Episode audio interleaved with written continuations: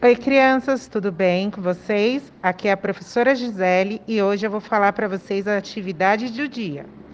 Hoje é dia 14 de junho de 2021 e nós faremos atividades de língua portuguesa e ciências. Procure um lugar calmo e que você possa fazer sua atividade com tranquilidade. Tudo bem? Nós já começamos a fazer umas atividades sobre histórias com lobo. A seguir, você vai ver nomes de personagens de vários contos de fadas. Você vai pintar com lápis de cor apenas personagens que aparecem nas histórias com os lobos. Tudo bem? Em seguida, nesse retângulo ao lado, onde tem os lápis de cor, você vai escolher uma dessas personagens para você desenhar, para ilustrar, tá bom? Então tem a vovó, a Chapeuzinho Vermelho, o Caçador, o Gepeto, os Porquinhos e a Rapunzel. Qual desses tem histórias com lobos? Preste bastante atenção. Vamos para a próxima atividade. Você se lembra do conto dos três porquinhos? Acho que sim, né? É uma história muito conhecida. Nessa história, quem eram as presas do lobo?